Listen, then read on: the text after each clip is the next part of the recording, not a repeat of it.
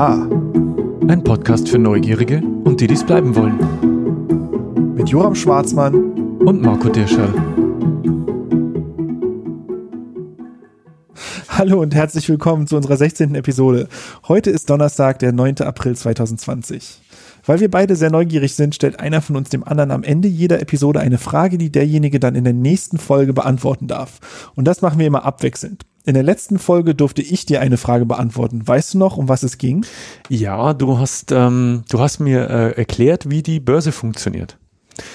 Und äh, ich habe ein paar Mal äh, an dich äh, respektive an unsere Episode denken müssen, weil es äh, jetzt auch im, im Zuge der Mhm. C-Krise ja auch äh, immer wieder um die Anleger geht, ja, im Radio.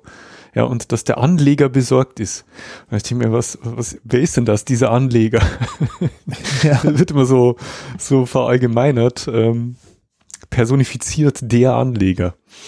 Ja, und da habe ich an das gelernt, was ich, ähm, was ich äh, gehört habe in der Episode. Ich habe auch behalten, dass es auf, ähm, äh, auf diesen, ähm, wie nennt sich das, auf diesen Vorstands, äh, Äh, den, Äh, den diesen- Vollversammlungen. an diesen Vollversammlungen leckere Häppchen gibt. Ja. ähm, und da fällt mir gerade spontan ein, ähm, dass es in der Logbuch Netzpolitik Folge 337, die Häuser denen, die darin Sachen verkaufen, Mhm. ähm, auch um die Börse geht und um die Auswirkungen der aktuellen Krise. Mhm. Und da musste ich auch sehr an unsere Folge denken. Da, die haben dort einen echten Experten, nicht jemanden, der so wie ich sich alles nur so angelesen hat. gefährlichem Halbwissen unterwegs ist wie wir. Und der spricht halt auch darüber, was bedeutet es, wenn Werte vernichtet werden und äh, Anleger Vertrauen verlieren, was das konkret bedeutet und so. Fand ich eine sehr spannende Folge, ähm, kann ich allen unseren Hörerinnen und Hörern nur empfehlen, Werden wir da verlinken. mal reinzuhören. LMP 337. Genau. Schon notiert. Ja, also äh, das war die letzte Folge, aber folgerichtig bist jetzt du an der Reihe, meine Frage vom Ende der letzten Woche zu beantworten.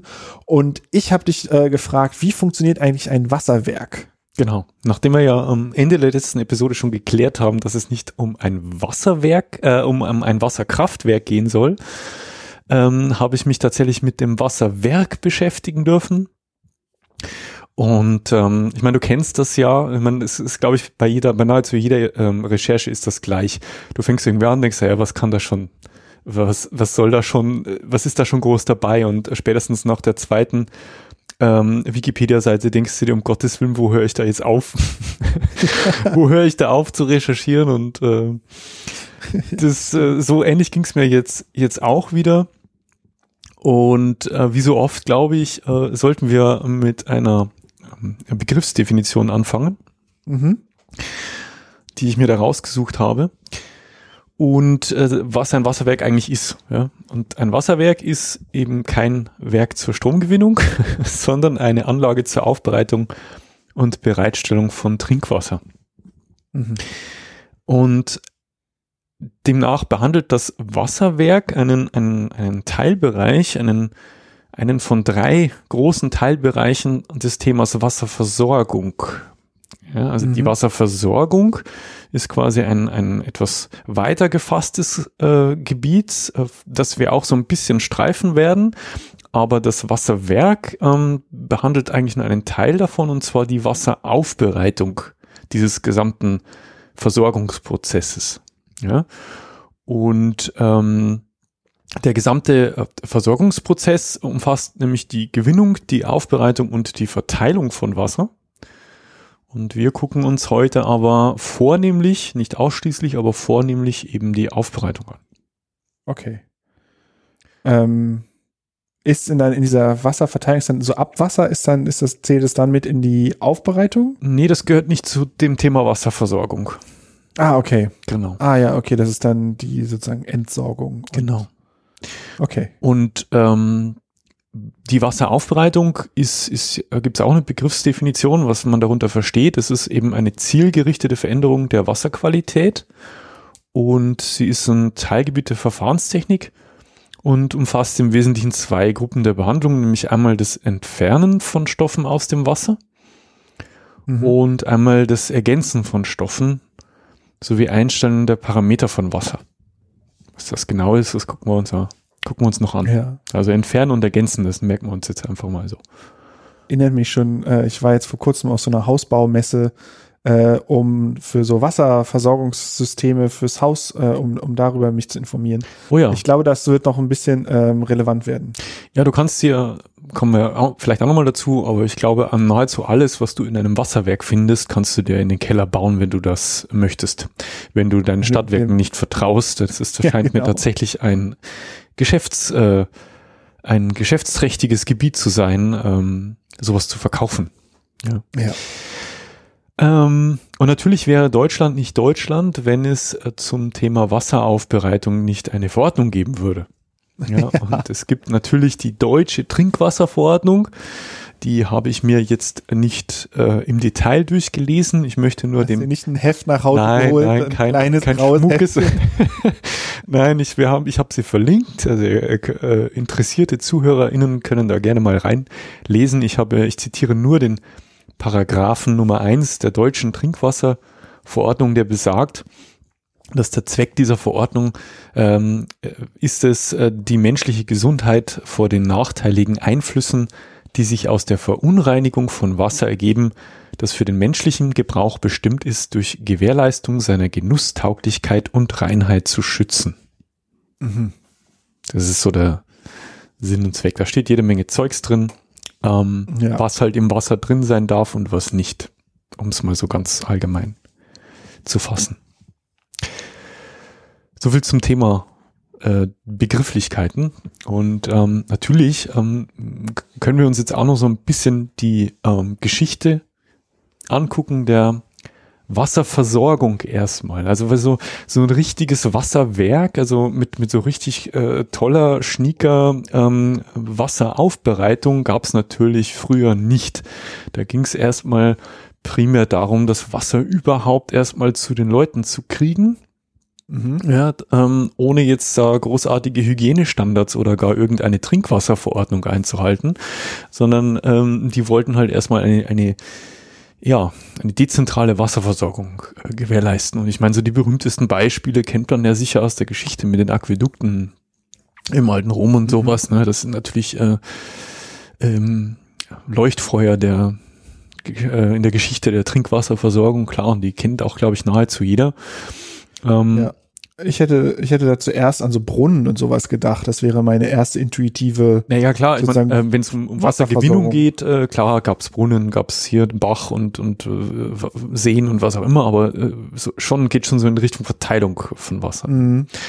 Und da gab's äh, ähm, in der griechischen Stadt äh, Pergamon, etwa 100 Kilometer nördlich des heutigen Izmir, in der Türkei entstand äh, rund 200 Jahre vor Christus ein Wasserwerk, das die Bewohner mit Quell- und Oberflächenwasser aus bis zu 40 Kilometern entfernten Zuflüssen versorgt hat. So, das war einer der Vorläufer. Ähm, Und das war dann so ein Aquädukt? Nee, das, ähm, das habe ich wieder rausgenommen aus meinen, aus meinen Aufzeichnungen. Das, ähm, ähm, da gab es so einen Fachbegriff, wie das funktioniert hat. Nee, das war so ein, jetzt hast du mich eiskalt erwischt. Ähm, Okay. das war so, nee, es war so ein, so ein ähm, äh, wie, ich weiß nicht, wie das Prinzip heißt, quasi, dass der Wasserstand in so einer U-förmigen Röhre zum Beispiel auf beiden Seiten gleich hoch ist, ja. Ja, da ja ich kenne das Prinzip. Ich weiß auch Ja, nicht. ähm, da gibt's einen Fachausdruck, den habe ich rausgenommen, weil ich da nicht näher drauf eingehen wollte. Der stand da auch drin. aber es waren quasi geschlossene Röhren, weil Aquädukte sind ja, nee, die waren ja auch abgedeckt, die Aquädukte, ne? Ja, aber es war, Ja, ähm, es war ein anderes Prinzip. Ja. Ja.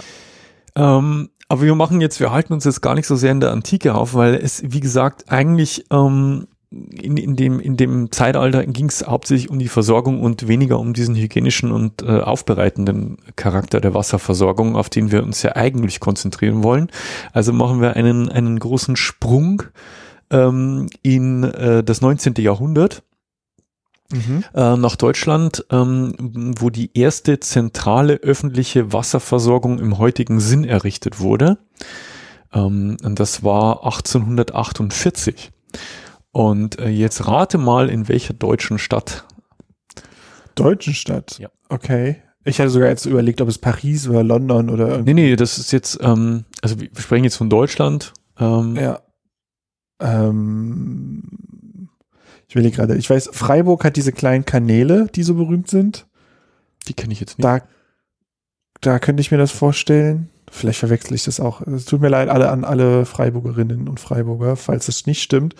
Ähm, Also ich jetzt nicht erraten. ja, wenn du es auch, dann ist es auch nicht Berlin, ja, ich weiß es nicht. Das ist Wahrscheinlich nicht. ähm, Hamburg. Hamburg. Hm, genau. Okay. Und die haben das halt so gemacht, die haben ähm, sich aus England hübsche Dampfpumpenmaschinen so mit 70 PS importiert und also, also diese, ähm, diese Wasserversorgung ähm, hieß ähm, die, die zentrale Stadtwasserkunst in Rothenburgsort, ähm, so heißt Mhm. der Stadtteil da von Hamburg.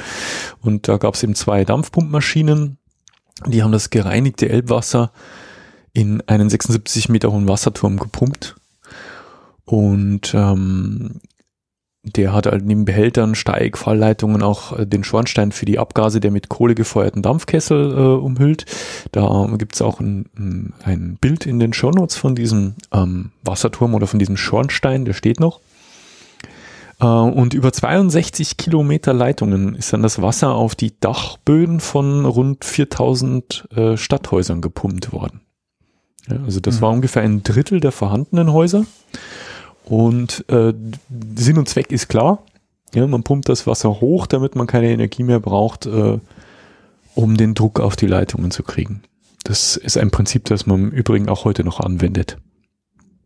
Sieht man immer mal wieder in der Land, äh, Landschaft stehen. Ne? Und ich glaube sogar in den USA ist es üblich, dass viele Häuser eine eigene Zisterne auf dem Dach haben, halt um den Ja. Druck im Haus Ja. zu Ja, weil, aufrechtzuerhalten. ja gut, bei uns jetzt hier gerade in Bayern ist es weniger ein Problem. Wir haben genügend Erhebungen und ähm, Hügel oder sowas, wo man das hochpumpen kann. Ähm, da brauchen wir jetzt keine Wassertürme, aber Wassertürme, wir, früher zählten die noch häufiger zu den ähm, markanten, äh, wie sagt man denn, Merkmalen einer Wasserversorgung, die man halt in der Gegend herum stehen sah. Gibt's Mhm. auch heute noch. Also ist jetzt nichts, äh, was komplett verschwunden ist. Es hängt, wie du schon sagtest, eben ganz von den geografischen Gegebenheiten ab. Ne? Ob man überhaupt Gefälle zur Hand hat oder ob man sich Gefälle bauen muss, sozusagen. Ähm, Berlin folgte 1855. Also das waren na, immerhin sieben Jahre später. Magdeburg 1859. Und die meisten weiteren Städte folgten dann in den 1860er und 1870er Jahren.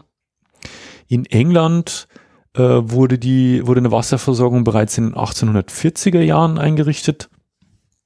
Und Wien erhielt zum Beispiel 1873 eine Hochquellenleitung aus dem Gebiet des Schneebergs. Mhm. Und eine weitere zweite Leitung erfolgte dann irgendwie 1900 bis 1910. Das war dann ein Aquädukt, steht da, in einer Länge von 170 Kilometern. Das finde ich spannend, dass man so, da- das ist so ein Bereich, über den ich mir nie Gedanken gemacht habe, dass man ja in die Orte, wo viele Menschen sind, in die Städte, dass man da ja Wasser reinbringen muss und dass man quasi irgendwo sich eine Quelle von Wasser nimmt Mhm. und das reinbringt. Natürlich kann man auch teilweise auf dem Stadtgebiet ähm, das Wasser auffangen, aber gerade wieder, jetzt sagst du in Wien, dass sie quasi in den Bergen Vorkommen an Wasser haben und das dann einfach in die Stadt leiten, mehr oder weniger. Ja. Ähm, Also wir, wir werden uns auch nochmal kurz, aber auch wirklich nur kurz mit dem Thema der Wassergewinnung äh, ähm, beschäftigen. Da noch zwei, drei Gebiete ähm, streifen, wo oder wie halt Wasser gewonnen wird. Ähm, aber zur, zur Geschichte noch ein bisschen, also das, das ging schon, ähm, ähm, da ging es jetzt erstmal um die zentralisierte Wasserversorgung ähm, und die ersten Experimente im Bereich der Wasserfiltration, also wo es tatsächlich so in den Bereich der ähm, Aufbereitung geht, die gehen äh, bereits auf das 17. Jahrhundert zurück. mhm. Ähm, ein gewisser Sir Francis Bacon hat da versucht, Meerwasser zu entsalzen, indem er es durch einen Sandfilter hat fließen lassen. Mhm. Und ähm, obwohl sein Experiment nicht geglückt ist, ähm, hat das doch den Versuch markiert eben, ähm, also, also die, äh, markierte sein Versuch den Beginn eines neuen Interessensgebietes. Also dieser, dieser Filterung oder Wasserfiltration. Und ähm, dann gab es auch noch die Väter der Mikroskopie, die haben da auch mit ähm, ihren Teil dazu äh, beigetragen ähm, nämlich Antoine van äh, Leuwenhoek und Robert Hoke, die äh, kenne ich jetzt beide nicht, es klingt aber sehr niederländisch. Ja, und ich glaube, in dem, in der Folge, in unserer Folge zu den Teleskopen, ähm, ich weiß nicht, ob ich die namentlich erwähnt habe, aber quasi Teleskope und Mikroskope sind äh, sehr eng miteinander verwandt, weil es halt so Linsensystemaufbauten mhm. sind. Und ich glaube, in dem Zusammenhang habe ich deren Namen auch schon gehört. Das kann gut sein. Ähm, ja, die haben halt äh, ihr neu erfundenes Mikroskop quasi verwendet, um eben zum ersten Mal suspendierte Teilchen im Wasser zu beobachten. Also es hat halt maßgeblich auch zur Sensibilität dann auch beigetragen ähm, äh, und haben eben dann den Grundstein für das Verständnis äh, für durch Wasser übertragbare Krankheiten gelegt. Und um überhaupt, also ich weiß nicht, ob du dich mit der Medizingeschichte schon mal ähm, so am Rande beschäftigt hast, aber wenn man sich halt überlegt, also äh, dass das ja auch erstmal ein Prozess war, bis der Mensch halt äh, so Dinge wie Desinfektion äh, verstanden hat oder die Notwendigkeit dieser Dinge, dann kann man sich ja vorstellen, dass die Notwendigkeit von Wasserfiltration ähm, ja auch ein ähnlicher Prozess war, bis man das mal verstanden hat. Ja. Ja. ja. Und ähm, ja, das, das waren so die, die Urväter sozusagen und die, die halt dazu beigetragen haben, dass man sich überhaupt mal überlegt hat, äh, dass man sich halt Wasser angucken konnte auf mikroskopischer Ebene und sich dann halt überlegt hat, okay, wie kann ich dann äh, eventuell ähm, Dinge da rausfiltern, die ich da nicht haben will, wenn ich das trinken möchte. Jo, ähm, ich habe noch ein, zwei Stat ich habe eine Statistik ähm, dabei. Mhm. Ähm, da ging's, da geht's um das äh, Thema pro Kopfverbrauch. Das finde ich auch immer ganz interessant, wenn es um das Thema Trinkwasser geht. Bevor wir uns jetzt mit der ganzen trockenen Technik beschäftigen, hast du ähm, ungefähr eine Ahnung oder ja, das ist eine fiese Frage, wie viel ähm, quasi pro Kopf äh, in Deutschland durchschnittlich pro Tag verbraucht wurde vor 30 Jahren. Pro Tag vor 30 Jahren, oha, da muss ich jetzt, äh, da würde ich mal sagen, ich weiß, dass es, glaube ich, relativ viel war, weil diese ganzen Wassersparsysteme sind ja relativ neu, äh, dass die, oder dass die modern geworden sind ich sage mal ähm, 250 Liter pro Kopf pro Tag. Okay, das ist eine pessimistische Schätzung. Äh, also es waren 147, also knapp 150. Ah, ich hätte fast 150 gesagt, aber ich gedacht, das ist vielleicht heute die Schätzung. Nee, ähm, aber du warst schon, du hast schon einen richtigen Riecher eigentlich. Ähm, äh, die letzte Statistikzahl, die ich da gefunden habe, stammt aus dem Jahr 2018. Und was denkst du, ist es jetzt weniger oder mehr geworden? Ich glaube, es ist jetzt weniger, vielleicht so 110.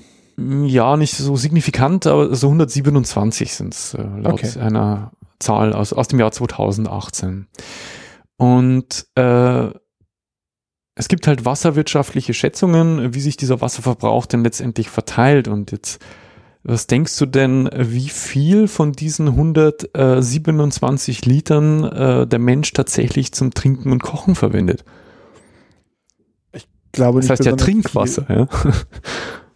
Ähm, ich würde mal schätzen, ja, nicht mehr als 10 Liter am Tag. Also selbst wenn man jetzt irgendwie Pastatopf aufsetzt, wo dann, keine Ahnung, zweieinhalb Liter drin sind, die man dann am Ende wieder wegschüttet, aber die quasi ins Essen reingehen und so, plus das, was man trinkt, ist 10 Liter, glaube ich, noch ziemlich viel geschätzt. Sehr optimistisch. Wahrscheinlich jetzt sogar fünf. Die Hälfte, nimm die Hälfte. Ja, fünf, fünf Liter oder so dann. Also das trifft äh, jetzt zum Beispiel für mich oder für uns hier in den Haushalt schon mal definitiv nicht zu, weil wir Leitungswasser trinken. Ja, also definitiv. Auch. Also wir, wir ähm, haben das mal eine Zeit lang gespudelt und das machen wir mittlerweile auch nicht mehr. Also wir trinken handelsüblich Leitungswasser und ich trinke schon zwei bis drei Liter pro Tag und meine Freundin genauso. Also wir übertreffen diesen, wir, wir fallen jetzt nicht in diese Statistik. Ja. Und äh, was denkst du denn, für was unser kostbares Trinkwasser denn am meisten, also äh, oder für, für was am meisten Trinkwasser quasi benötigt wird? Ich glaube, ähm, für, für Duschen oder Baden oder für die Klospülung. Ähm, und ich glaube, die Klospülung ist ja sogar noch mehr, weil wir viele Leute täglich duschen oder so, aber ich glaube auch jetzt mit diesen Wasserspar-Duschköpfen, dass nicht mehr ganz so viel Wasser ist. Aber die Klospülung ist ja, glaube ich, ich glaube, da gibt es quasi auch Vorschriften, wie viel Wasser da durchgehen muss. Ja, aber die werden ja auch immer sparsamer. Da gibt's ja mittlerweile diesen, diesen Start, also Startstopp hätte ich beinahe gesagt, aber diesen fürs Diese kleine Geschäft da. und fürs große Geschäft Taste. Ja. Ähm, ja. Nee, es ist, es ist äh, tatsächlich umgekehrt, also 44 Liter zum, zum Duschen, Baden und für die Körperpflege. äh, 33 Liter für die Toilettenspülung, 15 Liter zum Wäschewaschen, 7 Liter zum Putzen und 7 Liter zum Geschirrspülen und nur 5 Liter eben zum Trinken und zum Kochen. Das ist schon krass. Ja. Also das, Ja. also Trinkwasser, wie der Name eben schon sagt, eigentlich ja etwas ist, das man bedenkenlos trinken kann, das so aufbereitet wurde mit, wie wir erfahren werden, einigermaßen technischem Aufwand. Äh, und wir verwenden ja das meiste davon zum Duschen. Und ich Mhm. würde jetzt, bin jetzt kein äh, Experte auf diesem Gebiet, ähm, aber ich würde jetzt einfach mal behaupten, dass dieser Aufwand, der da reingesteckt wird, rein zum Duschen, wahrscheinlich nicht notwendig wäre. Ja. Wobei man ja wahrscheinlich auch sehen, also gerade beim Duschen wäre ich noch eher, äh, würde ich noch eher sagen, ähm, dass es sich lohnt, weil das schluckt man ja schon mal aus Versehen. Und wenn das jetzt zum Beispiel stärker belastet wäre mit Keimen, weil man sagt, da ist es jetzt nicht so dramatisch, ähm, wäre das da, glaube ich, kritischer. Ich hätte eher gesagt Klospülung und, und gerade so Waschmaschinen, also dass man sagt, Ja, da man gibt's hat ja so einen Gibt's ja auch. Ich weiß nicht, ob du das System kennst, aber wenn du äh, jetzt Eigenheimbesitzer bist zum Beispiel, es gibt ja auch Systeme, wo halt Regenwasser ähm, aufgefangen wird und ähm, Mhm. nur grob gefiltert, um eben für ähm, die Toilettenspülung beispielsweise zu verwenden. Ja. Das kenne ich ja, hab ich auch schon gesehen. Macht ja auch Sinn, ja, äh, weil das fasst kein Mensch an, das Wasser. Aber ich glaube, das Hauptproblem ist da einfach, dass man dann einen zusätzlichen Leitungsstrang sich im Haus reinziehen muss. Ja, das hängt dann immer davon ab, wie viel du halt in die Ökologie deines Haushalts äh, investieren möchtest. Ne? Aber ja. Ja gut, ähm, kommen wir von diesen statistischen Zahlen zur Technik. Es sei denn, du möchtest noch irgendwas wissen, was ich nicht recherchiert habe und der wahrscheinlich sowieso nicht beantworten kann.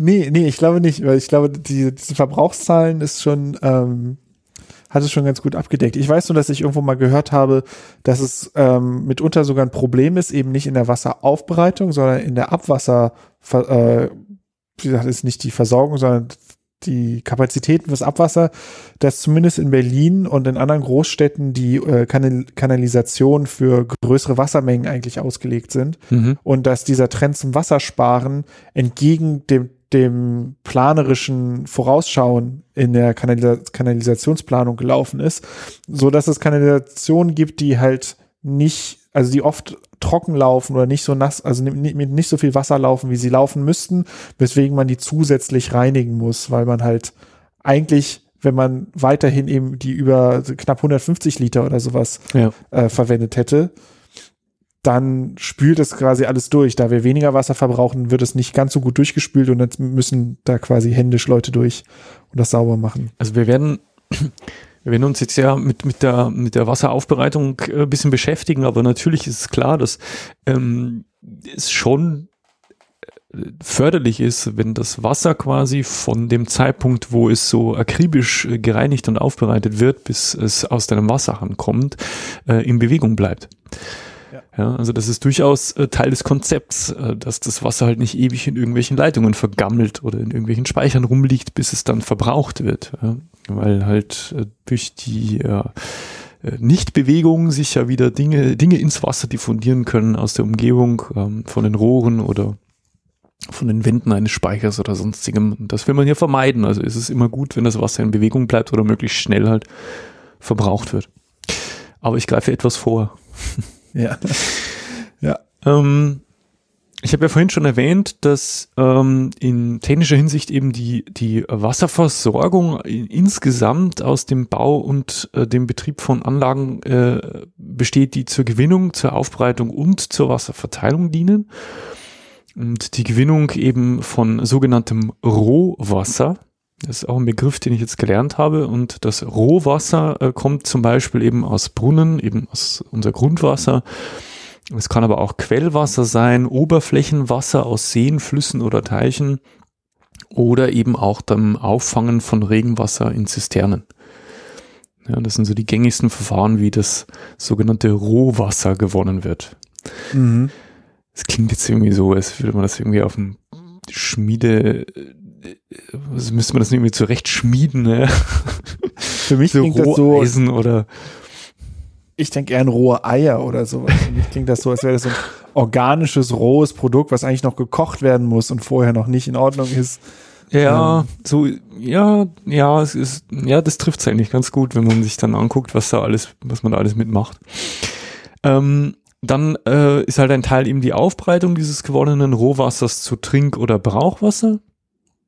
Den Bereich äh, werden wir uns in etwas intensiver angucken und dann eben die Wasserverteilung eben dazu zählen diese ganze das ganze Leitungsnetz äh, eventuell Zwischenspeicher Hochbehälter Pumpstationen Druckerhöhungsanlagen etc etc ich glaube dass man alleine zu den Thema Gewinnung und zum Thema Wasserverteilung jeweils eine Episode unseres Podcasts füllen könnte.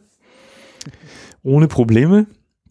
Deswegen habe ich mich da jetzt gar nicht erst ähm, habe ich beschlossen, das jetzt einfach mal wegzulassen, weil es, sag mal, wenn man es ganz genau nimmt, jetzt auch um das Thema Wasserwerke, äh, geht es halt auch um die Aufbereitung und die das Wasserwerk endet im Prinzip halt, äh, das pumpt es vielleicht noch in irgendeinen, in irgendeinen Zwischenspeicher und dann hört's an der Stelle einfach auf. Mhm. Ja. Nichtsdestotrotz gibt es Links in den Shownotes zu diesen Themen und da kann man sich gerne noch ein, weiter einlesen, wenn man den Weg quasi zur Aufbereitung und von der Aufbereitung in den Wasserhahn noch weiter verfolgen möchte. Nichtsdestotrotz ähm, ist es natürlich schon interessant, ähm, wie das Wasser denn jetzt in so ein Wasserwerk kommt. Also so ein bisschen was möchte ich schon dazu erzählen, wie das Wasser denn ähm, gewonnen wird. Und eins habe ich, ich habe es ja schon angesprochen, dass ähm, die verschiedenen äh, Methoden und ähm, ich glaube, die bekannteste ist natürlich unser Grundwasser, das eben überwiegend aus Brunnen gewonnen wird und ähm, oder aus natürlichen Quellen.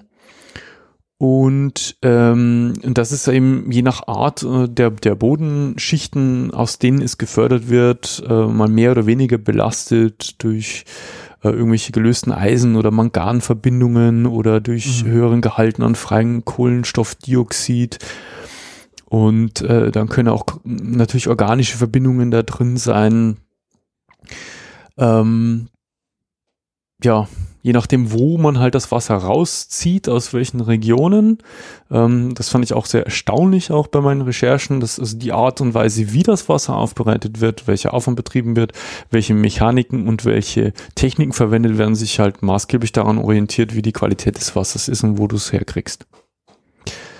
Weißt du, wie das mit dem Grundwasser funktioniert? Hast, war das Teil von den Recherchen? Äh, also, ich kenne zwar den Begriff Grundwasser, aber ich, ich stelle mir so, so vor, dass da so eine Blase aus Wasser irgendwo, keine Ahnung, in 100 jo. Metern Tiefe ist. Ja, so ist es auch.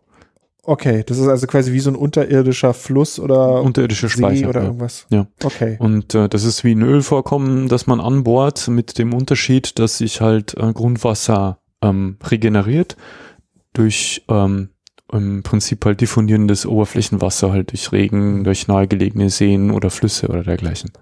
Mhm. Ja, und wird halt durch die Gesteins- und, und, und Erdschichten halt schon mal vorgefiltert und das holst du da halt raus und machst halt das, was du damit machst. Okay, gut.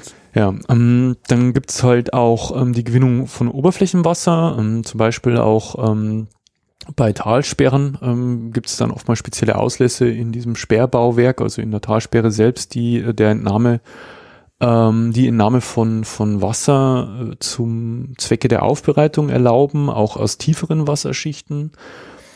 Und ähm, das Problem bei Oberflächenwasser, das kannst du dir ja denken, ist, dass es halt verhältnismäßig auch je, je nachdem äh, äh Jahreszeit bedingt verhältnismäßig äh, ungelöste Partikel und organische Verunreinigungen enthält, also im Vergleich zu Grundwasser, weil das halt schon in gewisser Weise vorgefiltert wird. Ja. Und ähm, deswegen also durch die, durch die, ähm, ich sag mal, durch die ganzen gesetzlichen Vorschriften, Trinkwasserverordnung ist jetzt, ähm, also die, der Anteil an Oberflächenwasser, den wir zur Trinkwasserversorgung verwenden, verhältnismäßig gering. Mhm weil wahrscheinlich auch der Aufwand höher ist, den man betreiben muss. Und Deutschland ist ja, glaube ich, auch ganz gut versorgt mit Grundwasser. Das ist ja, die, die Qualität ist ja quasi sprichwörtlich, dass, dass wir hier viel gutes Grundwasser haben und auch ähm, ja, bestimmte Aufbereitungsschritte hier in Deutschland gar nicht nötig sind, die in anderen europäischen Ländern nötig sind. Also ich denke an so Sachen so ich weiß, in Frankreich hatten wir manchmal im Urlaub ähm, Chlor im, im Wasser aus dem Wasserhahn. Und ich glaube, es ist in Deutschland nicht sel also nicht gar nicht vorhanden, aber die Ausnahme. Aber das ist für später wahrscheinlich. Ja. Ähm, es gibt auch noch äh, Sickerwasser, wobei ähm, ja, äh, der, der Unterschied äh, zu Grundwasser, könnte man jetzt natürlich fragen, was ist ein Unterschied? Ich dachte, Grundwasser ist Sickerwasser. Ähm, ist es ja auch, aber ähm, in, in, in, in Ber äh, vor allem in den Bergen sammelt sich äh, aufgrund von wasserundurchlässigen Schichten eben oft Sickerwasser über dem eigentlichen Grundwasser mhm. äh, an und ähm, das nennt man auch Schichtenwasser. Und ähm, ist ja auch schon früh in den Hochebenen des antiken Iran sind Stollen und Schächte äh, gegraben worden, um so versickertes Niederschlagswasser aufzufangen. Und ja, das ist bei uns jetzt auch nicht so üblich. Hm. Und natürlich gibt's Niederschlagswasser, ja. Da werden halt Becken gebaut und Zisternen, Regentonnen oder ähnliches, ja. Ähm, Tja, das hängt, wie gesagt, das ist jetzt auch ein bisschen regional abhängig oder auch, ähm, also in welchem Land man sich befindet, wie da halt Wasser gewonnen wird. Ähm, ich sage jetzt mal in, es gibt natürlich Länder und da erzähle ich ja nichts Neues, äh, wo es jetzt nicht irgendwie so einmal pro Woche vom Himmel regnet, wo man, äh, wo Wasser halt auch noch viel wertvoller ist und viel seltener als bei uns und da unterscheiden sich die Gewinnungsmethoden natürlich signifikant von unseren, wo man einfach nochmal kurz in die Erde bohren muss. Ganz so trivial mhm. ist es nicht, ja, aber du weißt, was ich meine. Ja, ja. Ähm, ja, und nachdem man das Wasser halt gewonnen hat, je nachdem, wo es halt herkommt, äh, möchte man es aufbereiten. Und jetzt kommen wir eigentlich zum Kern äh, des Ganzen, nämlich zu unserem schönen Wasserwerk. Und da gibt's halt verschiedenste Verfahren, wie man dieses Wasser aufbereiten kann, die ich jetzt einfach mal so kurz streife. Und weil das so verschiedene Verfahren sind und weil das eben so maß, also maßgeblich davon abhängt, wo du dein Wasser herbeziehst, beziehungsweise welche Qualität dieses Wasser eigentlich hat, ähm, habe ich mir halt ein Beispiel rausgepickt für so eine eher typische Aufbereitungsanlage, um das mal so ein bisschen durchzuspielen. Mhm. Aber grundsätzlich, welche Verfahren gibt es? Es gibt natürlich so die ganz klassischen mechanischen Aufbereitungsverfahren, das kennt jeder, das ist ein Rechen, um irgendwas ganz Grobes rauszukriegen. Das sind halt Siebe und äh, Filter, die halt ähm, sagen wir, eben mechanisch funktionieren. Dann gibt's eben äh, physikalische Verfahren durch Belüftung, Verdüsung, Sedimentation, Flotation, Adsorption, Vakuumverfahren und thermische Einwirkungen Beispielsweise Abkochen ist eine thermische Einwirkung. Ja. Ja. ja. Ähm, dann gibt's natürlich auch chemische Verfahren durch äh, Oxidation, Desinfektion, Flockung, Entkarbonisierung, Ionenaustausch und Elektrode, was? Elektrodenionisation. Ähm, auch da gehe ich nur auf äh, ein, zwei von diesen Verfahren ein. Dann gibt's ein Membranverfahren, das äh, also Nanofiltration und Osmose. Mhm. Ähm, das heißt, es ist im Prinzip ein sehr, sehr feines Sieb, wenn man es jetzt mal ähm, vereinfacht ausdrücken möchte. Das dann quasi auf Molekülebene fun äh, funktioniert. Das kenne ich dann aus dem, aus dem Labor. Da hat man quasi dieses ultra reine Wasser, das funktioniert mit solchen Umkehrosmoseanlagen, ja, ja. Ähm, wo ja. dann wirklich quasi nur noch H2O-Moleküle im Wasser sind und nichts anderes mehr, keine Salze. Nichts mehr. Keine. Ja, das will man äh, ja, aber das, äh, da kommen wir noch dazu, das willst du ja nicht haben. Also du genau. willst ja jetzt im Punkto Trinkwasser, ähm, ist es nicht so, dass so ultrareines Wasser sogar giftig ist, also schädlich ist? In größeren Mengen. Ähm, also wenn, und vor allem, wenn man das halt pur trinkt. Also man kann sich mit destilliertem Wasser einen Tee kochen, weil man dann quasi durch den Tee wieder Stoffe hinzufügt. Ja. Das ist dann nicht so schlimm. Und auch mal ein Glas trinken ist jetzt nicht schlimm. Würde man aber quasi ausschließlich äh, ultrafiltriertes oder Umkehrosmosewasser trinken, dann ist das, glaube ich, äh, äh, schädlich für den Körper, weil man dann eben immer mehr Mineralien ausschwemmt. Aber mhm. das mhm. schaffst du nicht in einem Tag. Aber wenn du jetzt irgendwie auf einmal der, deinen Leitungen nicht mehr vertraust und fängst an destilliertes Wasser in der Drogerie zu kaufen und nur noch das zu trinken, dann wird es dir über, über einen längeren Zeitraum auf jeden Fall nicht gut bekommen. Ah, okay. Ähm, im Übrigen äh, möchte ich jetzt nicht unerwähnt lassen, dass diese Verfahren der Wasseraufbereitung jetzt nicht explizit quasi der ähm, Trinkwasser- oder der Rohwasseraufbereitung vorenthalten sind, sondern natürlich auch der Abwasseraufbereitung. Mhm. Ja, also das sind durchaus Verfahren, also gerade sowas wie ein Rechen, das wird man jetzt wahrscheinlich bei der ähm, Trinkwasseraufbereitung nicht erwarten, weil, ähm, also ich persönlich hätte jetzt, würde jetzt nicht erwarten, dass da irgendwelche so groben Teile aus meinem Wasser gefischt werden müssen. Äh, sei denn, es ist Abwasser, ja. Da äh, glaube ich, kennt man das schon, wenn man sich mal so eine ähm, ähm, Kläranlage anguckt. Und äh, ich sage das deswegen, weil es nämlich noch ein Verfahren gibt, das ich noch nicht angesprochen habe, was nämlich die biologische Verfahren zur Wasseraufbereitung sind, also biochemische Oxidation, Schlammfaulung, Belebt-Schlammverfahren und anaerobe Abwasserreinigung. Und da äh, hört man es eben schon am Begriff. Das sind Verfahren, die man wahrscheinlich nicht an ähm, Frohwasser anwenden wird, sondern vermutlich auf Abwasser. Mhm. Jo, ähm, ich habe mir mal so ein paar dieser ganzen speziellen Verfahren, die ich jetzt genannt habe, rausgepickt, eben anhand eines Beispiels oder ein, für eine typische Aufbereitungsanlage für Oberflächenwasser als Rohwasser. Und ähm, das besteht halt tatsächlich, also äh, bei Oberflächenwasser habe ich ja gesagt, da ist ja die Wahrscheinlichkeit, dass ähm, irgendwie gröbere Verunreinigungen enthalten sind, höher als jetzt bei Grundwasser. Das macht das Ganze natürlich spannender, weil man mehr reinigen muss. Ja? Also im mhm. Sinne von spannender im Sinne von äh, Dinge, die es zu erklären gibt. ähm, da wird halt in der Tat äh, ge gegebenenfalls so ein Rechen ein, eingesetzt oder ein Siebband oder eine Siebtrommel, um eben dann die erste Filterstufe da zu gewährleisten auch Zweischichtfilter und irgendwelche Granulate oder Sand oder sonstiges. Ähm, und was ich aber ganz interessant fand, immer zur Abtrennung von ungelösten Substanzen ähm, äh, werden diese Filter verwendet und inklusive einer zusätzlichen Flockung für die Verbesserung der Reinigungswirkung der Filterstufe und einer Desinfektion des Reinwassers. Und das ist jetzt ein Thema, das war mir auch komplett neu, diese Flockung. Mhm. Ja, ähm, und zwar geht es eigentlich darum, dass man halt sagt, okay, ähm, du hast jetzt ein Sieb und es gibt Dinge, die du gerne äh, aus diesem Wasser raus hättest, die aber zu fein sind, um sie da rauszufiltern mit dem Filter, den du hast. Was machst du? Entweder du suchst dir einen feineren Filter und wie du dir halt denken kannst, ist der Nachteil von feineren Filtern eben der, dass feinere Filter auch schneller ähm, verschleißen, verstopfen, wieder gereinigt werden müssen. Ähm, wahrscheinlich etwas wartungsintensiver sind, denke ich mir.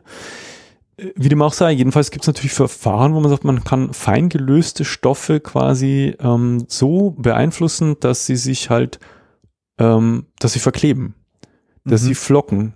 Ja, also jeder kennt das, wenn er irgendwie ähm, verdorbene Milch irgendwie in seinen Kaffee schüttet, äh, wie das flockt, ja. Ja. ähm, so sieht das dann auch, das halt auch etwas kleiner natürlich. Wesentlich kleiner. Ja. Weißt ähm, du, was das für Stoffe sind, die das machen? Ja, ja. Ähm, und zwar gibt es, äh, wird äh, bei denen zur Flockung, also es wird mit Chemikalien gemacht tatsächlich. Mhm. Und bei den zur Flockung eingesetzten Chemikalien unterscheidet man zwischen sogenannten Flockungsmitteln und Flockungshilfsmitteln. Mhm. Ähm, Flockungsmittel, die werden im Übrigen auch als äh, Koagulant bezeichnet. Äh, die dienen vorwiegend der Destabilisierung des kol kolloidalen Zustands und der damit verbundenen Annäherung der Partikel. Ja, also die einzelnen Partikel haben halt irgendwie so einen Grundzustand im relativ großen Abstand zueinander und man destabilisiert quasi diesen Zustand durch die Zugabe von sogenannten Koagulanten oder diesem Flockungsmittel. Ja. dieser Prozess wird daher auch als Ko Koagu Koagulation bezeichnet. Den kennt man auch aus ähm, äh, anderen Bereichen der Biologie, äh, wenn Blut verklumpt, das ist auch äh, Koagulation. Genau, da kannte ich das auch. Ja. Das gleiche ist. Und äh, dabei werden insbesondere Verbindungen eingesetzt, die als Gegenion oder Komplexbildner die Ladung der Partikel neutralisieren und zu deren abstoßendes Potenzial verringern. Das ist jetzt schon sehr äh, Ah, okay. Ja, und dabei werden insbesondere Eisen- und Aluminiumsalze, aber auch andere Hydroxidbildner eingesetzt. Mhm. Und ähm, dabei ist die Einstellung des optimalen pH-Wertes von ganz entscheidender Bedeutung. Jetzt kommen wir zu einem äh, kleinen Exkurs, weil äh, äh, es natürlich dieser pH-Wert ja etwas ist, was eigentlich schon jeder irgendwo irgendwann mal gelesen hat und sei es jetzt auf einem äh, auf der Waschmaschine oder auf dem Geschirrspüler oder sonstigem. Und natürlich ist es auch ähm, für die Wassergewinnung ähm, von Bedeutung. Ähm, und ich sage jetzt mal äh, auf das Thema pH-Wert und wie so Wasser quasi äh, im, bei der Aufbereitung ankommen kann, in welchen Zuständen, äh, sage ich jetzt einmal nur, dass der pH-Wert zwischen 7 und 7,5 eigentlich der ist, den man haben will. Mhm. Ähm, alles andere ist entweder ähm, sauer oder süßes Wasser. Also basisch oder ähm, ich glaube kalisch ist das andere Wort, oder? Gen äh, also alkalisch oder basisch Genau. ist quasi das gleiche, ist quasi das Gegenteil von sauer. Genau, Das ist dann pH-Wert von mehr als sieben ist alkalisch und weniger als sieben ist sauer.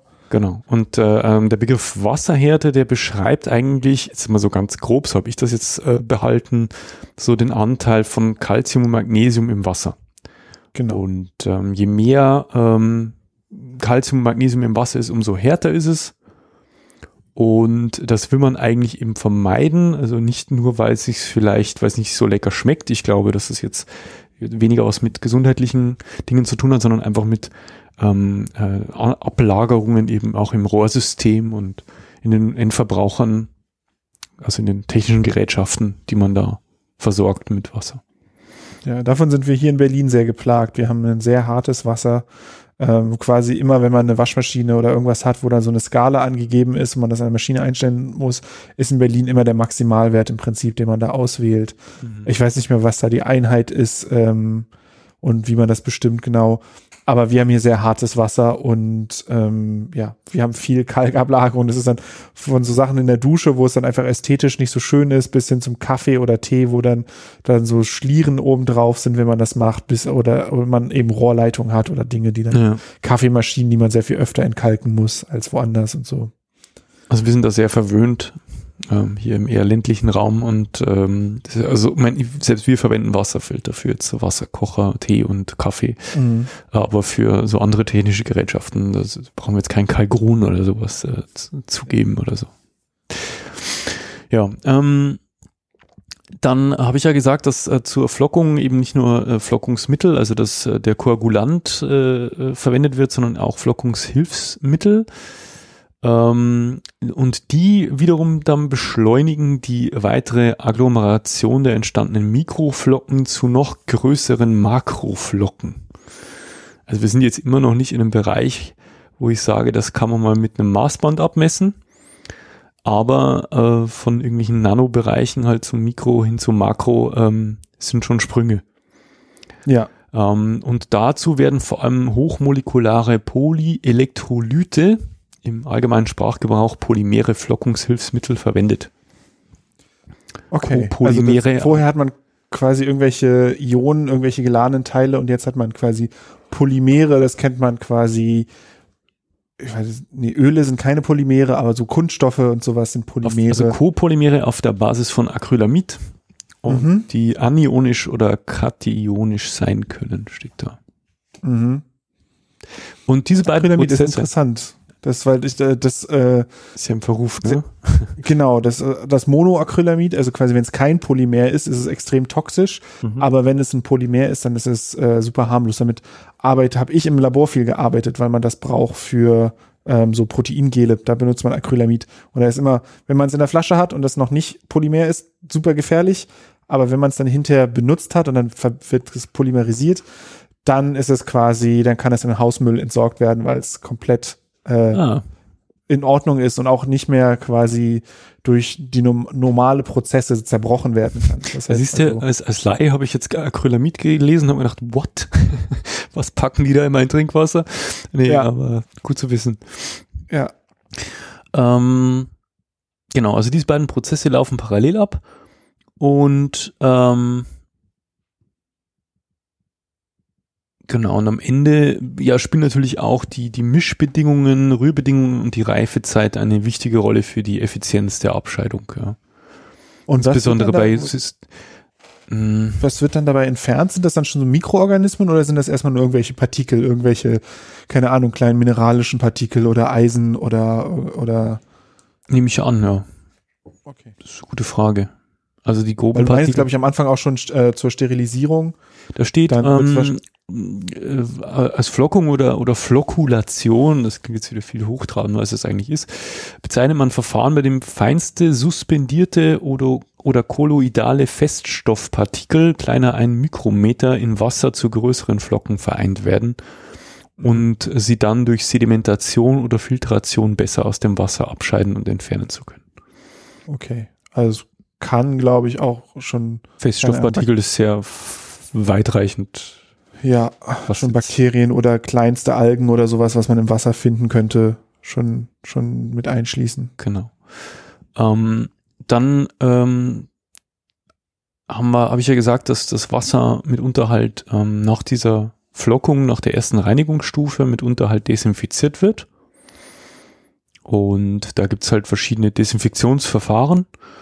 Ähm, einmal eben die klassische thermische Desinfektion, wo halt diese Zapfstellen da für mindestens drei Minuten ähm, mit 70 Grad betrieben werden müssen. Mhm. Äh, ähm, dann gibt's die klassische chemische äh, Desinfektion, also eben mit Chlor oder Chlordioxid, ähm, Natrium- oder Calciumhypochloridlösungen. Ähm, seltener wegen des hohen Aufwandes auch mit Ozon. Mhm. Ähm, und dabei ist die Dosierung von dieser Chlorgaslösungen oder der Zusatz von Natrium äh, oder dieser Calciumhypochloridlösungen ähm, ist ähm, erlaubt, allerdings in extrem geringen Dosen. Und das ist übrigens ein Bleiche, ne? Also das kennt man quasi, wenn man so Bleichmittel kauft für die Haushaltsreinigung. Mhm. Das ist Natriumhypochlorid. Okay. Ähm, es kann auch vor Ort, also Chlor kann halt vor Ort elektrolytisch hergestellt und dosiert werden. Mhm. Ähm, ähm, und Ozon und Ozonlösungen kann man ebenfalls vor Ort erzeugen und in geeigneter Menge zusetzen. Aber äh, nach Paragraph 6 unserer Trinkwasserverordnung darf man ab, nur absolut minimalste Mengen an Desinfektionsmittel zusetzen. Ähm, ja, es ist, es ist halt so, es ist nicht so wie, wie im Freibad oder so. Ja, also es, ja. Ist, äh, es gibt schon Gegenden, wo, wo man, glaube ich, wenn man es nicht gewohnt ist, äh, äh, das schmeckt vielleicht. Aber es ist jetzt nicht so, als würde man ins Freibad oder ins, ins Hallenbad gehen und äh, diesen beißenden Chlorgeruch da, ja. Nee. ja. Also das ist äh, eigentlich äh, für den Laien, also wenn das äh, so in so geringen Mengen zugesetzt wird, ist es eigentlich nicht ähm, nicht äh, herauszuschmecken. Und ähm, ich habe auch äh, erfahren, dass dieses, dieser Chlorzusatz jetzt eigentlich gar nicht so sehr deswegen notwendig ist, um das Wasser als solches zu reinigen oder zu desinfizieren, sondern das wird durch die ähm, anderen ähm, Reinigungsverfahren schon so sauber gemacht, dass es eigentlich bedenkenlos äh, trinkbar wäre, sondern da geht es eigentlich darum, dieses Wasser auch ähm, reinzuhalten ähm, auf dem Weg zum Verbraucher. Mhm. Deswegen setzt man damit unter eben Chlor zu, weil ich kann mir vorstellen, dass die Leitungsnetze äh, nicht in jedem Ort und in jeder Gegend einfach hypermodern sind. Und um da irgendwelchen Verunreinigungen äh, vorzubeugen, äh, setzt man das halt zu, eventuell. Mhm. Ja, ja. Und dann ist es ja auch, glaube ich, relativ flüchtig. So, das heißt, wenn man das aus dem Wasserhahn dann eben durch so, ein, so einen Filter oder irgendwas laufen lässt, dann ist es meistens danach schon gar nicht mehr wahrnehmbar ja. oder so. Also deswegen. Ähm, es gibt auch noch, noch eine, ein Desinfektionsverfahren, das ja eben je nach Quelle auch angewandt wird. Das ist eben das äh, Strahlen mit ähm, UVC-Strahlung mhm. bei äh, 254 Nanometer. Das sagt mir immer überhaupt nichts. Ja. äh, jedenfalls werden dadurch halt Bakterien äh, inaktiviert. Allerdings äh, können da immer noch ein paar überleben. Also ist jetzt nicht äh, der ultimative Weg. Ähm, und was mir sich jetzt mir nicht erschlossen hat, äh, ist der Satz, dass sich durch äh, zur Verbesserung der Wirkung zusätzlich Ultraschall genutzt werden kann. Ähm, ja, das, das kenne ich auch aus dem Labor, weil man ähm, über ich wusste, Ultraschall. Dass es einen Vorteil hat, wenn ich dich mit im Podcast habe, dass ich Sachen weiß.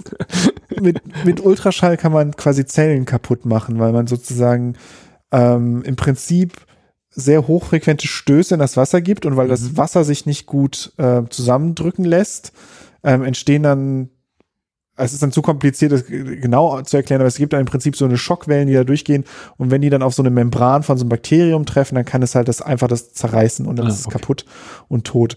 Und ähm, das hat quasi die, die UV-Strahlung und die Ultraschallbehandlung ähm, haben nichts direkt miteinander zu tun, aber wenn man quasi 99 Prozent mit dem UV-Strahlen tötet und dann nochmal 99 Prozent der Überlebenden mit Ultraschall tötet, dann hat man eben nur noch einen verschwindend geringen Teil, die da irgendwie äh, das noch überleben. Aber ich glaube, beides ist halt relativ energieintensiv. Ähm, nicht so schlimm, glaube ich, wie einfach erhitzen auf 70 Grad, aber ich glaube, das ist wahrscheinlich der Grund, warum man das auch nicht so super viel einsetzt. Also mhm. ja. Ja, also ich kenne es hauptsächlich im, im Labormaßstab, dass man das eben und da auch nicht zur, zur Reinigung. Also ich habe damit Algenzellen absichtlich kaputt gemacht mit Ultraschall. ähm, Klingt nach Spaß. ja. Ähm, es gibt noch ein, ein, ein Verfahren, das ähm, mit, mit dem, also wird mit SODIS abgekürzt und zwar Solar Water Disinfection und das wird durch länger einwirkende UVA-Strahlung der Sonne zusammen mit der Wärme zu einfachen Wasserentkeimung auf Haushaltsebene vor allen Dingen in, Entwicklungsländern genutzt. Ah, ja. Das ist jetzt nicht so ein Verfahren, das man jetzt bei uns in den handelsüblichen Wasserwerken wiederfindet. Aber das kannst du dir ja vorstellen, dass es äh, irgendwie eine große schwarze Fläche aufs Dach klatscht und ähm, das Wasser da durchleitest, ähm, ähm, ja, die UV-Strahlen einfängst und das Wasser ein bisschen zumindest entkeimst. Ja. Muss man aber immer quasi dann den, ähm, wie sagt man, Trade-off machen zwischen äh, ähm, dass man, wenn man Sonnenlicht nutzt, dann hat man ja auch immer gerne, dass man damit Algen äh, fördert, die im Wasser drin sein könnten, ähm, die halt bei reiner UV-Strahlung auch kaputt gehen, aber eben im Sonnenlicht und dann auch mit der UVA-Strahlung, die ja nicht so energieintensiv ist. Frage, also ich kenne das so, dass das unser Wasserfilter, wenn der in der Sonne steht im Sommer, dann wird der immer irgendwann grün, weil mhm. irgendwelche winzigen Algenspuren da drin sich dann vermehren ähm, und dann reicht quasi die Sonnenstrahlung nicht, um das kaputt zu machen, sondern eher im Gegenteil fördert das Ganze noch. Ich glaube, wenn du in einem Land wohnst, wo die Desinfektion durch so ein System eine Option ist, ja. ähm, dann ist das, glaube ich, der geringere, das geringere Übel. Auf jeden Fall, ja, ja. Ich meine es eher, dass Leute jetzt nicht denken, ah ja, ich kann jetzt meine, mein Wasser sauberer machen, indem ich das erstmal durch irgendwie eine Glasplatte im Sonnenlicht laufen lasse. Unter Umständen, äh, also ich, erstens ist das Wasser hier bei uns eh gut genug. Ähm, aber unter Umständen fängt man sich damit eher was ein, als dass man das löst, wenn man, ne, wenn man nicht genau weiß, was man tut. Das ist im Prinzip, aber das ist ja fast immer. Wenn man nicht weiß, was man tut, lieber vorsichtig. Sowieso, in allen Lebensbereichen gilt das. Ja. Ähm, dann kommen wir noch zu einem Verfahren, ähm, und zwar zur sogenannten Membrantechnik. Ähm, also das äh, gehört jetzt zum Thema Ultrafiltration. Und äh, da werden eben jetzt auch zunehmend Membrane zur Entfernung von Mikroorganismen benutzt ähm, und da lassen sich halt bei einer Porengröße von 0,2 Mikrometern oder kleiner Bakterien und teilweise sogar Viren rausfiltern. Mhm. Und ähm, ja, so Ultrafiltrationsanlagen mit einer Trenngrenze von 0,02 Mikrometern sowie einer integrierten täglichen Prüfung der Membran auf Defekte sind in den Vereinigten Staaten von Amerika ähm, zugelassen, bei uns auch. Das ist ein bisschen veraltete Information, weil ich habe eine Dokumentation gesehen, wo es auch in Deutschland gebaut wurde. Hab aber auch äh, gesehen, dass ähm, das relativ aufwendig ist, weil du das immer wieder spülen musst. Äh, wie ich schon sagte, die, die, die legen sich ja zu, diese Poren. Du musst halt immer wieder dafür sorgen, dass es ähm, reinigst. Ähm, das sind so Zyklen, die so ein Filter durchläuft, ähm, damit, ja, damit der lange halt betriebsfähig bleibt und du nicht komplett tauschen musst. Ist nicht so, dass man ja, da einfach ein Sieb rausnimmt und ein neues reinbaut, weil die sind auch teuer und aufwendig zu, zu fertigen. Ja, man muss sich auch immer vorstellen, dass wenn man so ein feines Sieb hat oder einen Filter oder eine Membran zum Schluss, dass halt einfach auch der Durchfluss immer reduziert wird. Selbst wenn er noch nicht zugesetzt ist, kannst du einfach, wenn du viele tausend Kubikmeter Wasser am Tag bewegen willst, ja ähm, dann brauchst du entweder sehr, sehr große Filterflächen, äh, um das zu machen, oder du setzt eben auf andere Systeme, wo du keine Filter brauchst, weil du halt quasi immer wieder der das sozusagen ausbremst und damit äh, weniger Wasserdurchsatz hast. Auch das wieder im Labor, das ist auch üblich, wenn, dass wir so, das habe ich dann mit der Spritze gemacht, äh, irgendwelche Nährlösungen oder irgendwas, was man herstellt, wo man später was mit wachsen lassen will, die müssen halt erstmal steril sein und man kann die nicht immer quasi einfach abkochen, weil dann das kaputt geht, was man da reingemacht hat. Also habe ich die von Hand durch so Filter durchgedrückt und dann merkt man sehr schnell, äh, wie langsam das halt geht und wie schnell so ein Filter zugesetzt ist, äh, dass du dann halt echt viel Kraft brauchst, um da durchzukommen. Also deswegen glaube ich, wahrscheinlich wird das nicht, also nutzt man es immer nur dann, wenn es wirklich die einzige Möglichkeit ist, die man in dem Fall hat, äh, wenn man nicht irgendwie anders das Zeug loswerden kann. Ich, äh, ich empfehle an der, der Stelle eine, eine Dokumentation ähm, oder ein Video auf YouTube, das ich mir angeguckt habe. Wenn es, äh, da wird der Bau eines ultramodernen Wasserwerkes begleitet und auch die Funktionsweise einer Ultrafiltration ähm, sehr anschaulich dargestellt am Beispiel des Wasserwerks Eichert in Sachsen in Aue. Mhm. Ähm, Habe ich verlinkt in den Show Notes, fand ich ähm, ziemlich interessant. Ähm, ich muss dazu sagen, ein kleiner Einwurf, ähm, YouTube ist jetzt nicht unbedingt äh, ähm, so, also normalerweise findet man zu allem möglichen Zeugs halt irgendwelche Lehrvideos, also zumindest ging es mir so bei den Recherchen zu vergangenen Themen, was das Thema Wasseraufbereitung betrifft, ähm, ist es auffällig oft ein, äh, eine Werbeveranstaltung. Mhm. Ähm, wo halt irgendwelche Hersteller von irgendwelchen Filtern Lehrvideos in Anführungszeichen halt äh, anbieten, die zwar schon so einen gewissen Informationsgehalt haben, aber letztendlich halt auf den Verkauf ihres Produktes abzielen. Und da bin ich über erstaunlich viel gestolpert.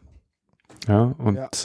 deswegen ist jetzt das hier, das ich jetzt verlinkt habe, eigentlich äh, sticht da angenehm hervor, weil das halt so eine, so eine kleine Doku ist jetzt, ähm, die ich sehr anschaulich fand. Ja.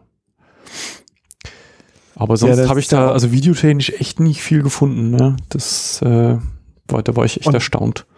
Wasser ist ja auch so ein Thema, was so eine gewisse Esoterik anzieht. Ne? Ähm, es gibt ja nicht nur quasi äh, technische Verfahren zur Wasseraufbereitung, sondern eben dann auch noch so spirituelle Hokuspokus-Verfahren, die noch dazukommen. Ja, ja. ja. Und auch der Übergang ist halt auch auch oft fließend. Ich habe das gemerkt, eben als ich recherchiert habe dazu, wir, da wir eben so hartes Wasser haben, wollen wir zum Schutz unserer Rohrleitung und Maschinen wollen wir so eine Wasserentkalkungsanlage bei uns in den Keller stellen, um eben die Wasserhärte hier zu reduzieren. Ich kann mir vorstellen, ähm, was jetzt kommt.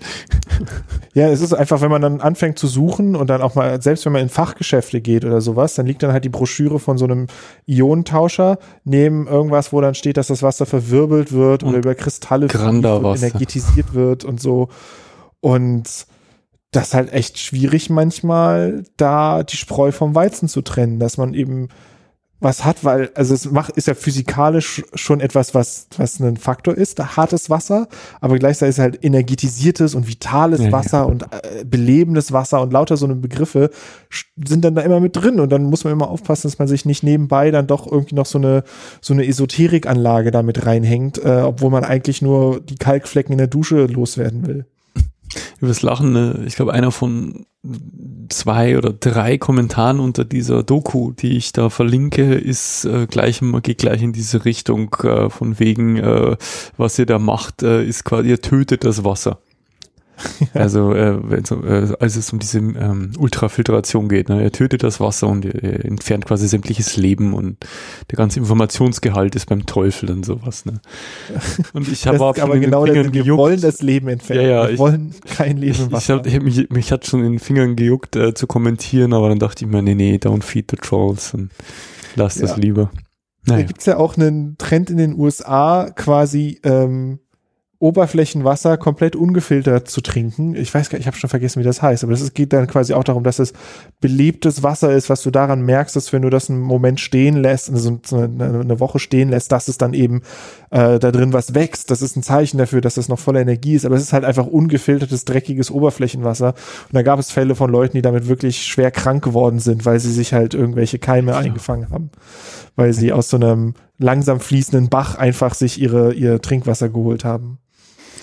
Ja, ja, zu dem Thema habe ich noch, noch ein Abschlusswort, aber Gut, will ich ähm, noch weiter vorgreifen. Ja, wir sind noch beim Thema Ultrafiltration, beziehungsweise ähm, das sind wir eigentlich so ziemlich durch. Ähm, mhm. Tja, langfristig vollständige Entfernung von Bakterien und Parasiten kannst du damit gewährleisten. Aber wie gesagt, es ist relativ aufwendig. Es ist nicht so, dass man da einfach mal so ein Sieb dazwischen hängt, dass man halt alle paar Tage auswechselt, sondern es ist ein, ein, ein sehr kurzer Zyklus, irgendwie 15 Minuten oder so, wo man das durchspülen kann, wo man dann die Richtung wechseln muss und die, die Membrane wieder freispülen muss und auch das Wasser, das du zum Ausspülen verwendest, darfst du natürlich jetzt, äh, ist ein anderer Kreislauf. Also das ist relativ aufwendig. Ähm, ja. Belassen wir es mal dabei. Aber ihr könnt euch vorstellen. Ja.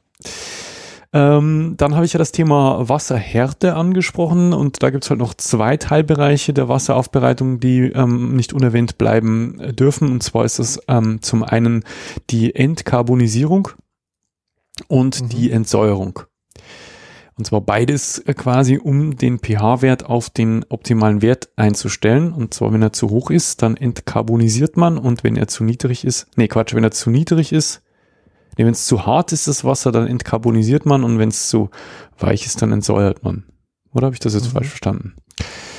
Ähm, durch die Dosierung von Salz und Schwefelsäure wird die Carbonathärte in permanente Härte umgewandelt. Also das ist diese Entkarbonisierung.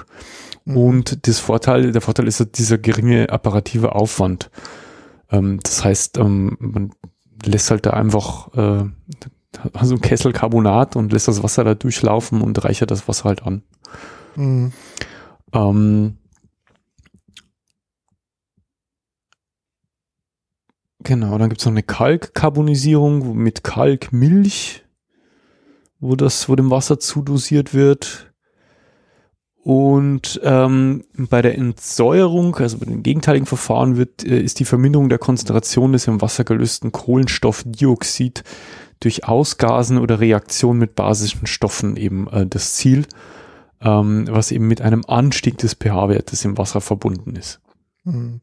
Das ist dann quasi die Kohlensäure, quasi natürliche genau. Kohlensäure im Wasser, die man loswerden will. Genau, weil das die ähm, ähm, Leitungen angreift.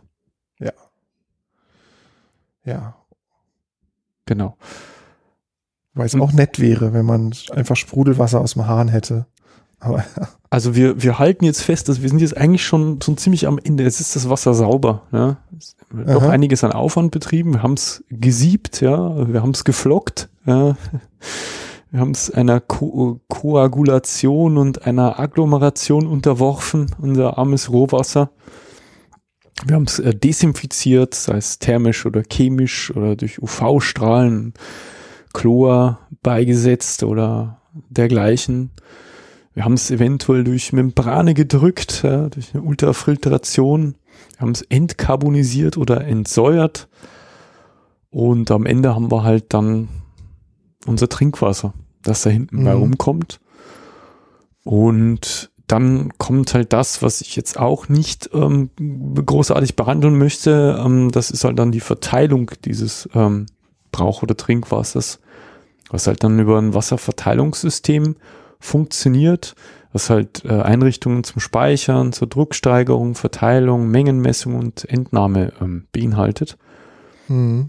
Und das ist halt, klingt jetzt deutlich trivialer, als es aus, äh, äh, als es tatsächlich ist. Also ich habe da auch Videos gesehen und äh, Schaubilder und äh, so, ein, so, ein, so eine Verteilerstation der Wasserwerke, die halt überwachen, also den Wasserverbrauch ständig im Blick haben, da aufpassen müssen, dass der Druck da ist, ähm, Verbrauchsspitzen abfangen müssen. Also es ist ein hochtechnisches, unglaublich komplexes Gewirr an Leitungen und technischen Gerätschaften, die man da überwachen und steuern muss, um die rein die Verteilung des Wassers zu gewährleisten. Ja, da geht es gar nicht um die mhm. Filterung, da geht es dann schon um die Verteilung. Mhm. Ja. ja. Ja, das ist so der Bereich, ich habe ja an einer technischen Uni studiert und das dann so die Verfahrenstechniker, die da mit diesen großen Maschinen ähm, hantiert haben oder zumindest erstmal nur theoretisch damit hantiert haben, da äh, habe ich mich immer bewusst fern von gehalten, weil das sehr komplex und ja ist irre. Also viel ich, Mathe und man sieht halt viel Schalttafeln und und und und ja. äh, Grafik, also so, so Monitore, wo halt so ähm, wie sagt man vereinfacht dargestellte äh, schematische äh, mhm. Darstellungen des Wassernetzwerkes und Durchflussgeschwindigkeiten, Druck und weiß der Geier was.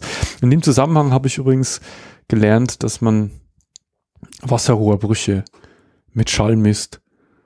Also, dass Aha. man, dass man, dass man das hören kann ja, wo, wo ein Wasserrohr, wo ich war, war auch immer äh, erstaunt, wie man denn bitteschön irgendwo in einer Straßen, in einem Straßenabschnitt, wo ein Wasserrohrbruch vermutet wird, das kann man dann noch über die Schaltstellen tatsächlich feststellen. Also die sehen halt, wo der Druckabfall ungefähr sein muss und dann können die das ablatschen und können das ähm, hören. Okay. Ja, das wird natürlich hochsensible ähm, Verfahren und äh, die können das halt dann so genau bestimmen, dass sie an der richtigen Stelle graben. Ist jetzt nicht so, dass da jemand mit Stethoskop auf dem Boden rumkriecht und, oder mit so einem Hörrohr. Aber im Grunde ist es ein akustisches Verfahren. Den Wasseraustritt quasi hört. Ja.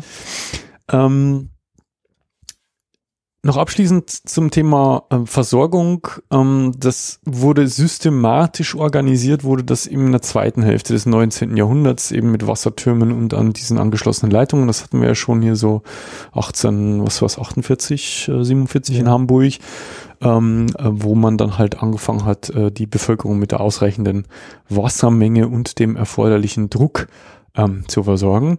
Und apropos Druck, ähm, das darf man übrigens auch nicht vernachlässigen, äh, ist natürlich schon klar, dass es deutlich aufwendiger ist, ähm, äh, äh, deutlich weniger aufwendig ist, ein ähm, Wasser im, mit dem notwendigen Druck in ein Einfamilienhaus zu bringen oder in ein, was weiß ich, 20-stöckiges äh, Hochhaus.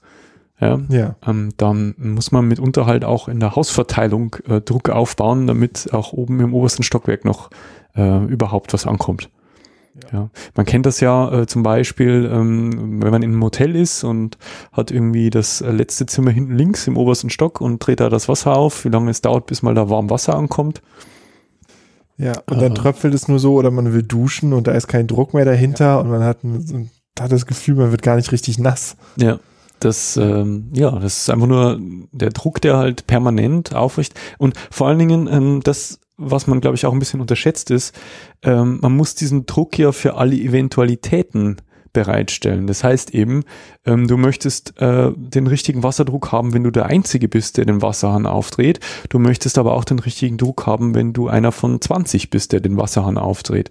Und mhm. ich glaube, im Kleinen äh, sieht man das ja auch schon, wenn man zum Beispiel sowas wie ein Doppelwaschbecken hat und der Partner äh, ähm, dreht gleichzeitig den Wasserhahn auf und man merkt halt, das Wasser wird kurz kälter ja, äh, weil der Warmwasserdruck äh, geringer wird, dann ist es halt äh, im Kleinen das, was halt im, im, im Riesengroßen passiert, wenn, was weiß ich, zwei Haushalte Wasser verbrauchen gleichzeitig oder vielleicht hundert oder tausend oder Tausende. Ja, wie, wie halt die Geschichten, ne, wenn dann Fußball-WM ist und alle gehen zur Halbzeit auf Klo mhm. und äh, es dann einfach so eine sichtbare Lastspitze gibt ähm, zum, zum einen Zeitpunkt, weil du halt in einem Zeitfenster von 15 Minuten halt viele hunderttausend Leute hast, die halt auf Klo gehen. Da kann man sich auch, also in dem Bericht, den ich da gesehen habe, da kann man sich da tatsächlich auch ähm, äh, tagesbezogen, äh, konnte man sich da so Graphen angucken, wo halt dann so Ausreißer waren zu mhm. äh, morgens halt äh, zum Duschen und ne, und dann halt wieder abends, wo man halt genau gemerkt hat, wo der Wasserverbrauch dann ansteigt und äh, ich glaube, dass man über die Jahre hinweg da ganz interessante äh, Statistiken führen kann. Und ich bin ja eh ein ganz großer Freund von Statistiken. Ja, ja. Ja, ja ähm, das, das war es eigentlich, sind eh schon äh, über eine Stunde, hoppla. Ähm, ja. zum, zum Thema Wasseraufbereitung, zum Thema, wie funktioniert ein Wasserwerk und ich wollte eigentlich abschließend noch äh, eines sagen, weil du vorhin gemeint hast, dass es ja so einen Trend gibt, dass die Leute wieder so dieses ungefilterte Wasser trinken. Ich sag mal so prinzipiell, ja, wenn du jetzt irgendwo in die Berge gehst ja, und irgendwo so ein hübsches Bächlein äh, plätschern siehst und da deine Hand drunter hältst und dieses Wasser trinkst, wirst du sicher nicht sterben, sondern du wirst es wahrscheinlich als sehr äh, eher als Genuss empfinden und, und, und alles sehr positiv äh, äh ähm, wahrnehmen, äh, wenn du halt da aus, aus, der, aus der reinen Natur dir so einen Schluck Wasser gönnst. Ja? Und was man sich immer mal so ein bisschen vergegenwärtigen muss, ist, dass das genau das Wasser ist, das jetzt noch diesen enormen Aufbereitungsprozess durchläuft, bis es bei uns dann tatsächlich aus dem Wasser ankommt. Ja.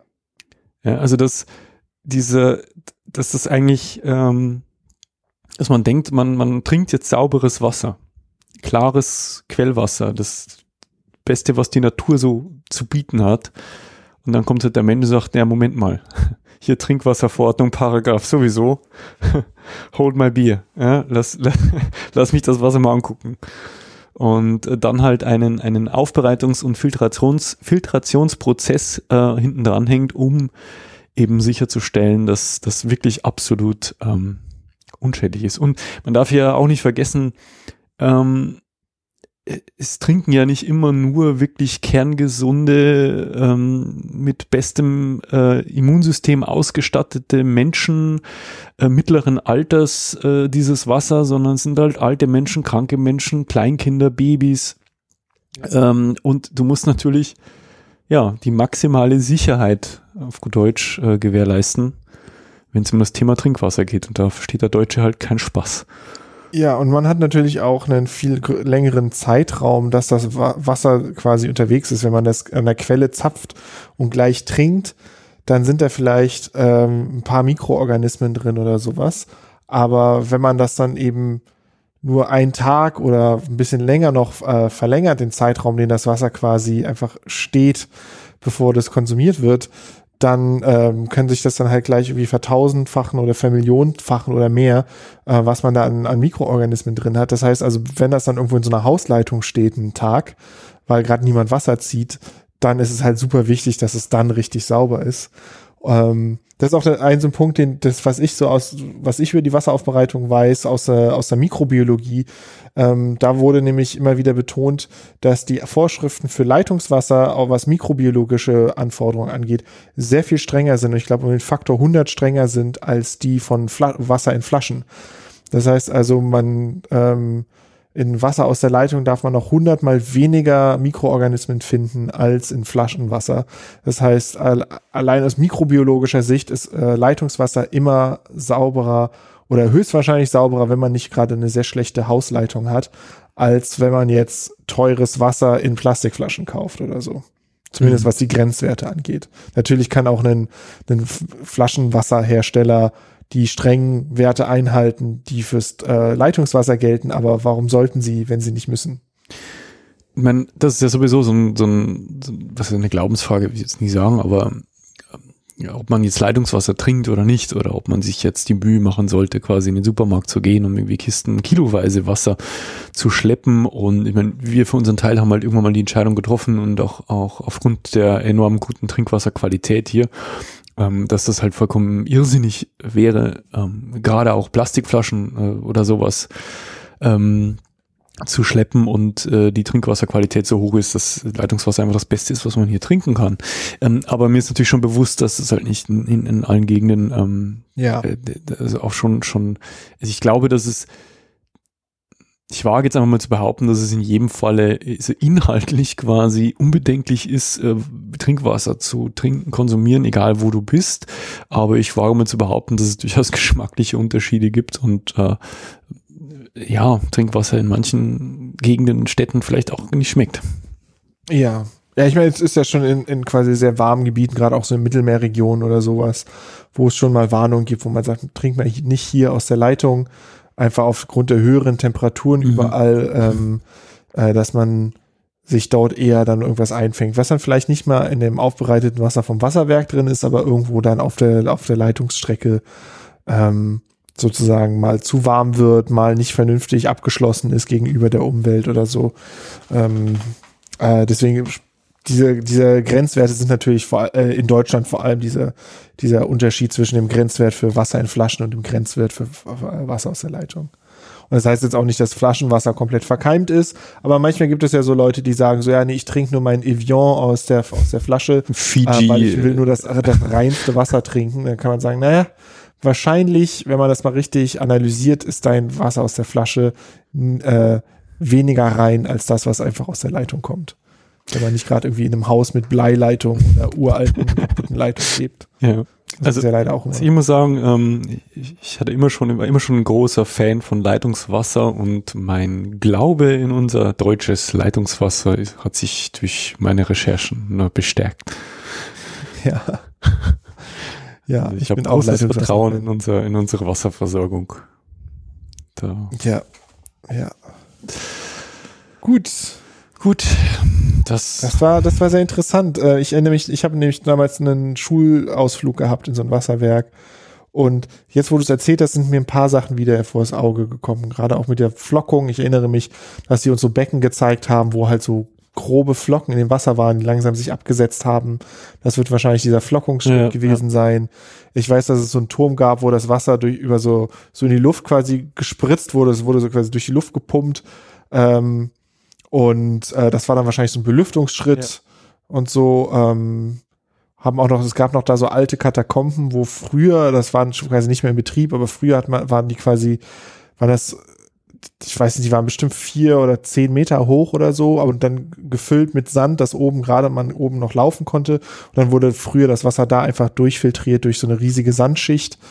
Ähm, das hat, macht man natürlich dann heute nicht mehr oder so. Das ist jetzt mir quasi wieder, wieder eingefallen bei bei den äh, Erzählungen. Also man stellt halt fest, dass es halt, ähm, dass man sich, glaube ich, mit fast jedem Schritt dieser Wasseraufbereitung ähm, kann man sich über Seiten, ähm, vor allem diese ganzen chemischen Prozesse, ist, da liest man dann schnell irgendwelche chemischen ähm, Formeln ja. und äh, äh das, das führt dann auch zu weit an der Stelle, das ist auch für meinen Geschmack äh, dann ähm, ja, auch des, für meinen. Deswegen, deswegen haben wir jetzt ja auch wirklich nur äh, nicht das Oberflächenwasser, aber die Oberfläche quasi äh, gestreift dieses ganzen Prozesses und ja, ich hoffe trotzdem, dass es ein einigermaßen ähm, interessanter Exkurs war.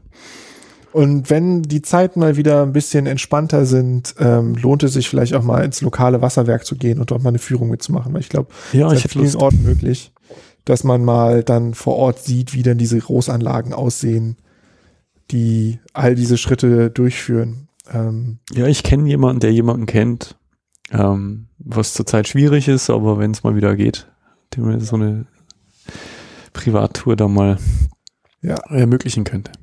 Ja. Nun gut. Sehr schön. Dann.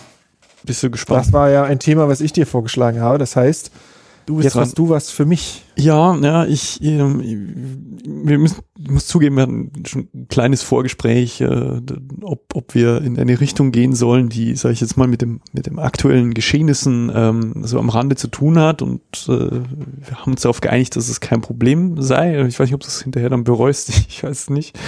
ähm, Frage ich mich jetzt auch. Ähm, nein, ich, ich, äh, die Frage, die ich dir stellen möchte, weil es ähm, in aller Munde ist, ist, äh, wie funktioniert eine Impfung? Okay. Ja. Ähm, und äh, was mich da halt interessieren würde, ich meine, klar, Immunisierung äh, irgendwo, äh, aber es geht ja wahrscheinlich doch deutlich, wie so oft, äh, wenn man sich ins Detail begibt, ist das noch viel weitreichender und ich glaube, dass es auch geschichtlich ganz interessant sein dürfte, wenn man sich damit ja. auseinandersetzt, was da so wie so die Anfänge waren oder so. Ich, ich habe keine Ahnung. Ich, ich, ich, ich weiß halt das wahrscheinlich, was die meisten wissen über Impfungen. Ähm, aber ja, das, ja. das glaube ich, würde mich, also mich würde es interessieren und ich denke, hoffe, äh, unsere HörerInnen auch. Ja. Ich bin da, äh, ja, ich habe schon, es geht schon bei mir im Kopf los. Äh, ja, ich, sehe schon. Ich finde das super. Ja, Impfung finde ich, finde ich sehr spannend. Ähm, das hat nämlich viele, viele Aspekte. Und es ist ja nicht nur jetzt gerade aktuell, sondern es ist ja immer wieder aktuell, wenn man. Vor allem, wenn man auch ein Kleinkind hat. Genau, Kleinkind hat, äh, wenn man mit Leuten redet, hier gerade bei, bei uns in der Stadt gibt's die berühmten Prenzlauer Berg-Eltern, mhm. ähm, die dann Impfungen eher ablehnen und dann Kitas, wo dann äh, man bei der Besichtigung wirklich nachfragen muss, so wie ist es denn hier mit dem Impfen? Wie haltet ihr denn mit dem Impfen? Mhm. Ähm, und Dann gibt es manche Kitas, die sind dann sehr ausweichend und manche Kitas, die sind dann sehr direkt und sagen, nee, hier sind die Kita Kinder geimpft und das sind dann die Kitas, zu denen man gerne geht. Also spannendes Thema, freue ich mich drauf. Ja, ich mag. Klar, im Grunde weiß jeder, warum man impft, also zumindest die mit einigermaßen gesundem Menschenverstand. Ähm, aber ja, aber wie das genau funktioniert äh, und, und wie man überhaupt auf die Idee kommt, sowas zu tun, oder das, das ist, glaube ich, mhm. stelle ich mir spannend vor. Ja, ja, auf jeden Fall. Und wenn du das jetzt, äh, wenn ich das jetzt nicht an dich abgeben würde, dann äh, würde ich das selber recherchieren. Aber ich, das überlasse ich dir jetzt mal dir. Ja, ja. Sehr schön. Na gut, ähm, dann würde ich sagen, kommen wir zu einem Ende. Genau. Äh, wer uns äh, Rückmeldung geben oder uns unterstützen möchte, ja, der kann natürlich wie immer seinen Freunden von uns erzählen uns auf Twitter, Facebook, YouTube oder auf Instagram folgen. Diese oder jede andere Episode kommentieren, also auch korrigieren, falls äh, ich irgendwie Quark erzählt habe oder auch ergänzen. Ja. Uns immer gerne eine Nachricht schreiben, ähm, zum Beispiel auch mit äh, Themenwünschen. Wenn ihr äh, Themen habt, die wir gerne erzählen sollen, dann könnt ihr uns die schicken. Denkt daran, immer der Person das Thema zu schicken, die das nicht erklären soll, denn die Person muss ja das Thema dann dem jeweils anderen vorschlagen. Das heißt, wenn ihr wollt, äh, dass ich was erzähle, ähm, dann schickt ihr bitte dem Marco eine Nachricht mit dem Thema äh, und umgekehrt natürlich. Genau. Ähm, ihr könnt, äh, um unsere Sichtbarkeit zu erhöhen, äh, uns auf Apple Podcasts oder panoptikum.io bewerten uns äh, via Flatter unterstützen. Oder uns auch anderweitig eine Sache oder Geldspende zukommen lassen. Und alle Links und Hinweise dazu findet ihr in den Show Notes dieser und aller anderen Episoden im Podcast Client eures Vertrauens und natürlich auf aha.exclamatio.de. Jo, wer hätte gedacht, dass man äh, über eine Stunde über Wasseraufbereitung sprechen kann?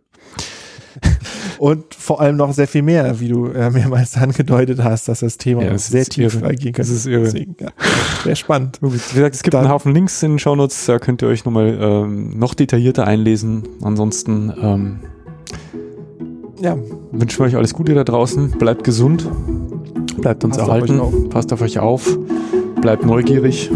Bis zum nächsten bis, Mal. Bis dann. Tschüss. Tschüss.